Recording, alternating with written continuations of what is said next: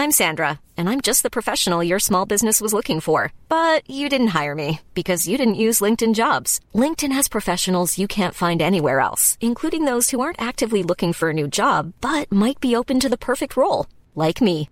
In a given month, over 70% of LinkedIn users don't visit other leading job sites. So if you're not looking on LinkedIn, you'll miss out on great candidates like Sandra. Start hiring professionals like a professional. Post your free job on linkedin.com/spoken today. Você pratica a caridade do capítulo 25 de Mateus. Segunda parte. Comentário de Mari Persona. Hoje todo mundo fala que é crente, né? Na época da eleição, então aumentou a população de crente no Brasil.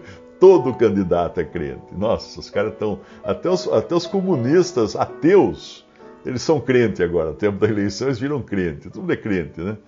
Então, muito, muito cuidado com essa questão. E aqui, aqui em Hebreus, ele não está falando dos, dos presos em geral. Lembrai-vos dos presos como se vocês estivessem presos com eles. Por que ele fala isso? Porque naquela, né, no momento dessa carta, os cristãos estavam sendo presos de montão. Cristãos presos por causa da sua fé. Ele não está falando assim, lembrai-vos dos, dos presos por homicídio, dos presos por do, do, do, do serial killer, do, dos pedófilos, dos, dos uh, traficantes, dos contrabandistas. Do... Não, não está falando disso. Ele está falando dos presos, dos irmãos presos, como se estivesses presos com eles. Por quê? Porque também vocês são cristãos e vocês poderiam estar lá presos com eles. E também dos maltratados, como sendo vós mesmos, também no corpo. Então é, é muito importante entender que ele está falando isso aqui para cristãos, né? Ele começa falando do amor para fraternal, não esquecer da hospitalidade, depois ele vai falar, lembrai-vos dos, presos. Então, voltando lá para o nosso capítulo de Mateus, uh, capítulo 25, o que nós encontramos nessa passagem, a partir do versículo 31, embora ele esteja falando aí de virtudes ou atitudes que cabem a um cristão, que é. Não estou falando que você não deve visitar preso no presídio, né, para pregar o evangelho. Muitos irmãos fazem isso, levam o evangelho. Tem, tem um, o Bob Tony acho que faz isso uma vez por semana, se não me engano, lá nos Estados Unidos. Ele vai a um presídio, aí eh, tem, ele tem licença para entrar no presídio, você tem que ter às vezes uma licença especial. Aí ensina a Bíblia, prega o evangelho, os presos cantam hinos e tudo mais. E, então tem, tem isso acontece sim. No Brasil, não sei entre os irmãos, né, se, se tem irmãos fazendo isso. Eu sei que tem irmãs produzindo material para distribuir em, em, cadeias, em uh, penitenciárias, aqueles materiais, tipo aqueles versículos plastificados, uh, chaveirinho, coisinha que é. Uh, mas para o preso você não vai dar chaveirinho com chave, né? Não é assim que funciona. Então, coisas que têm versículos que podem evangelizar. Ela até mandou para mim agora umas lixas de unha. Lixa de unha que tem uma florzinha e tem um folheto junto com o versículo. Então, essas coisas, sim, uh, devemos, nesse sentido, também buscar evangelizar os presidiários. E eu já recebi cartas de, de presidiários que pediram se eu podia uh, doar um livro, né, porque eles não têm, eles não, não têm acesso à internet, pelo menos a maioria não tem. Claro que tem aqueles que são os chefões do, do tráfico que eles têm acesso, mas eles não estão interessados em ouvir o evangelho, eles estão interessados em outra coisa. Então, é, é, até ele, a esposa dele me escreveu dizendo que ele eu via numa rádio, uma rádio dessas comerciais, que muitas, muitas rádios incluem no programa deles, na programação deles, o Evangelho em três minutos. E já teve gente que me escreveu que se converteu ouvindo o Evangelho em três minutos numa rádio lá no Rio Grande do Sul. Teve outro que tinha, tinha se convertido depois de ter comprado um CD pirata né, na rua de São Paulo, no, num camelô em São Paulo. Então é ótimo tudo isso, porque realmente a palavra de Deus não, não está presa. E aí essa esposa do preso pediu se podia mandar uma literatura, porque só assim que dava para entrar, e daí eu mandei um livro meu para ela, do Evangelho em Três Minutos, aí ela levou lá na prisão, e ele escreveu uma carta agradecendo, super feliz de ter recebido. Então nós devemos dar assim graças a Deus, porque hoje existem muitos irmãos uh, prisioneiros, né, presidiários. Eu, eu Antes do tempo da internet, eu ajudava na Verdades Vivas, na editora Verdades Vivas. Ali eu cuidava de traduções, cuidava de, de gerenciar todo o trabalho. E, e, as pessoas mandavam cartas, assim como hoje eu recebo muito e-mail. E muitas respostas do Respondi são de cartas daquela época, que eu, que eu guardava, guardei todas as cartas e guardei também as que eu respondia depois, na época do computador já, uh, eu guardava os disquetes com os arquivos e depois todos esses disquetes eu passei para o computador e acabaram virando os textos que vocês leem no, no site O que Respondi, respondi.com.br. E naquela época, teve um presidiário que escreveu para mim.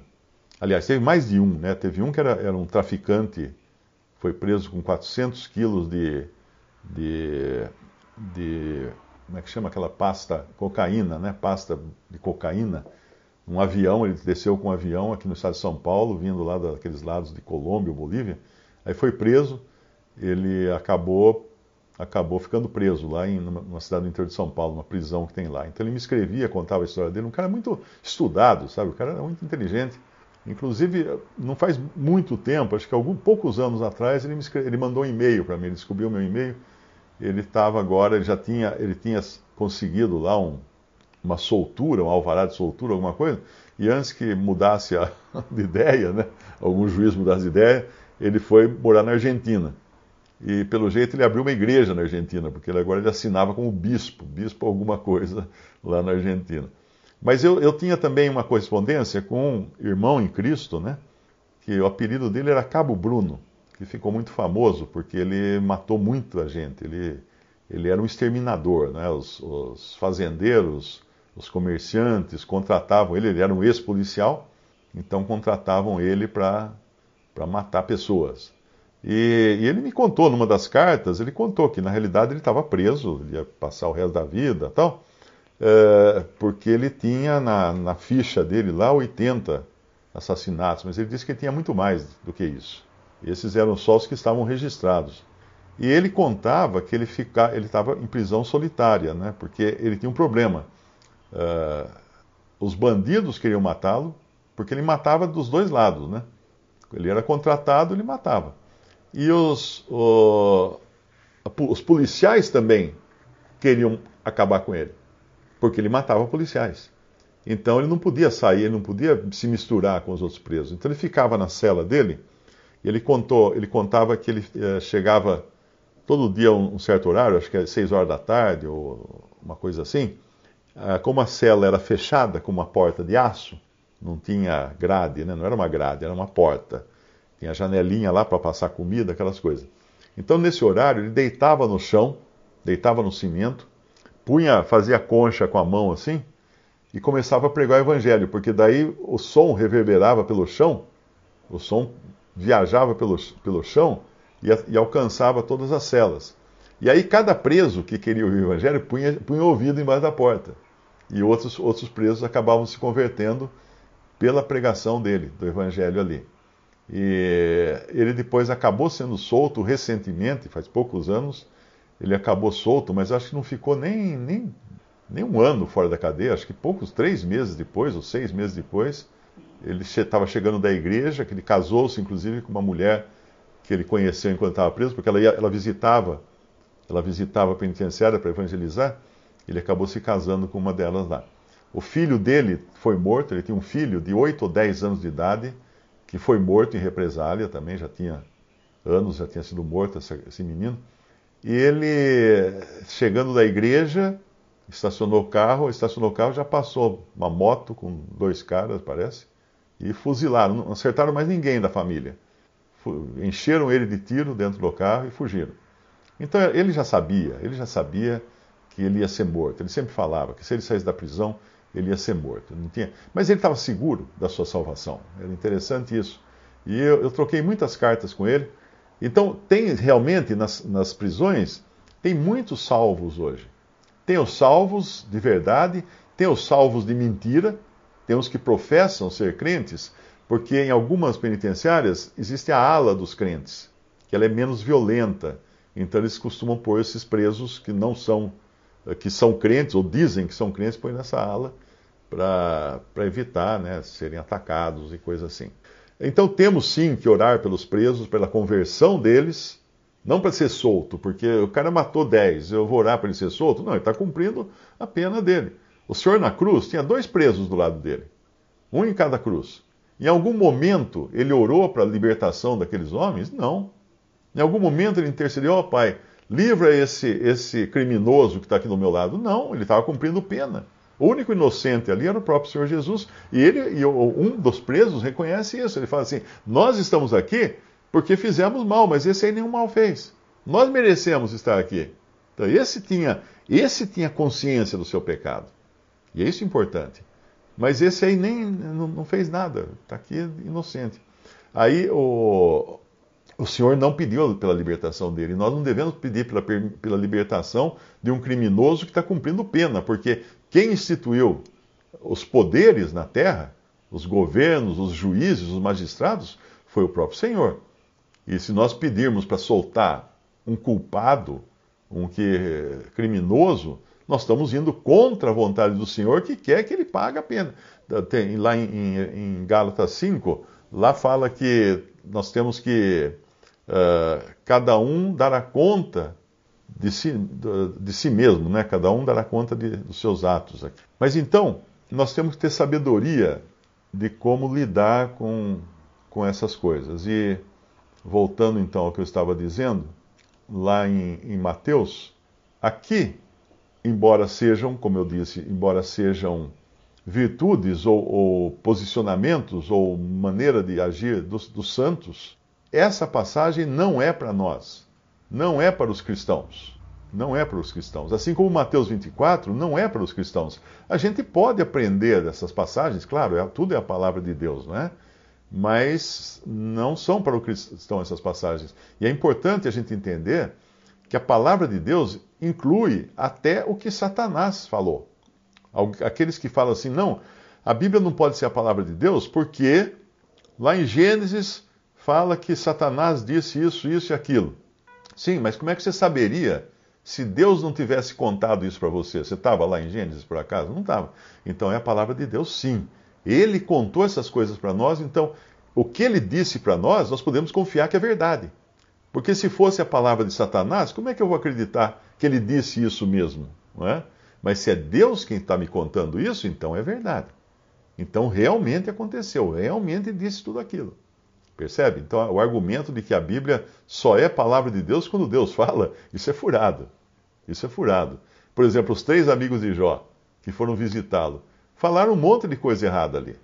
Mas está na Bíblia. Então, não adianta eu falar assim, ah, tá aqui, ó, tá na Bíblia, ó, tá vendo aqui na Bíblia? Ó, tá dizendo aqui. Sim, tá na Bíblia, mas quem falou isso? Foi um dos amigos de Jó que Deus iria repreendê-los depois porque só falaram coisa errada. Algumas coisas eles falaram certas, mas outras estavam erradas.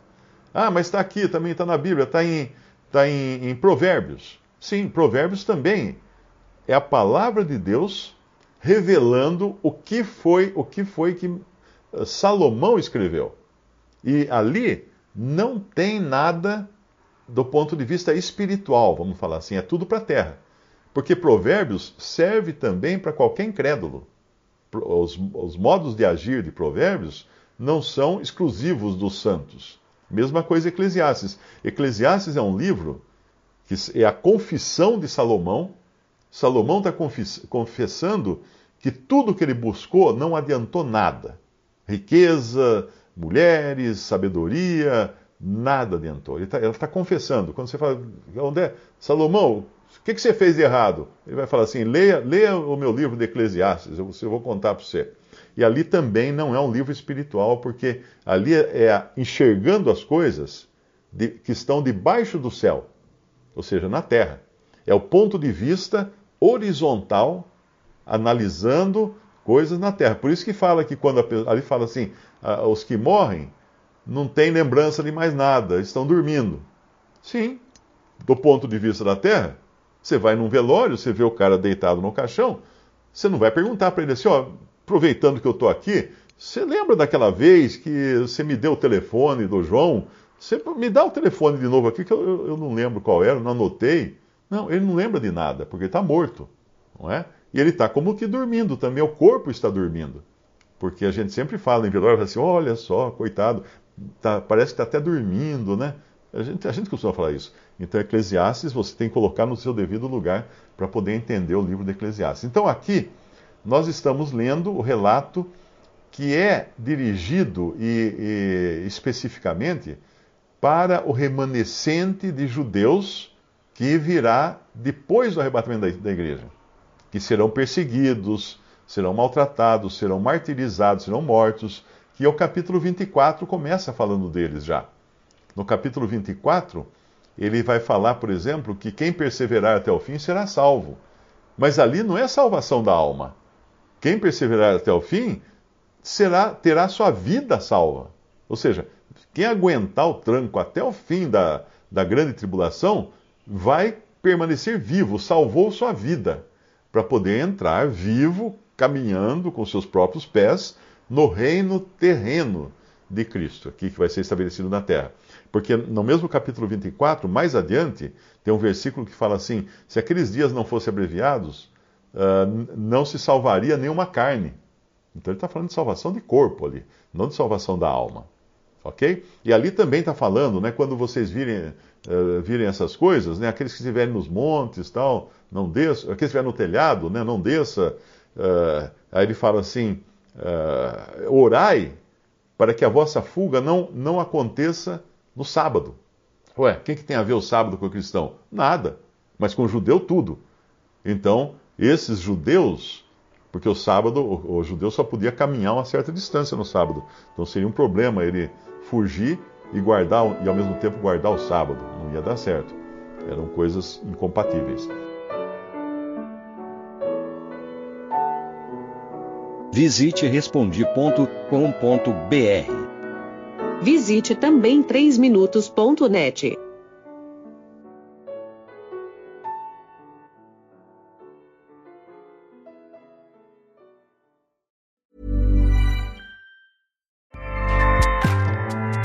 ACAST powers the world's best podcasts. Here's a show that we recommend.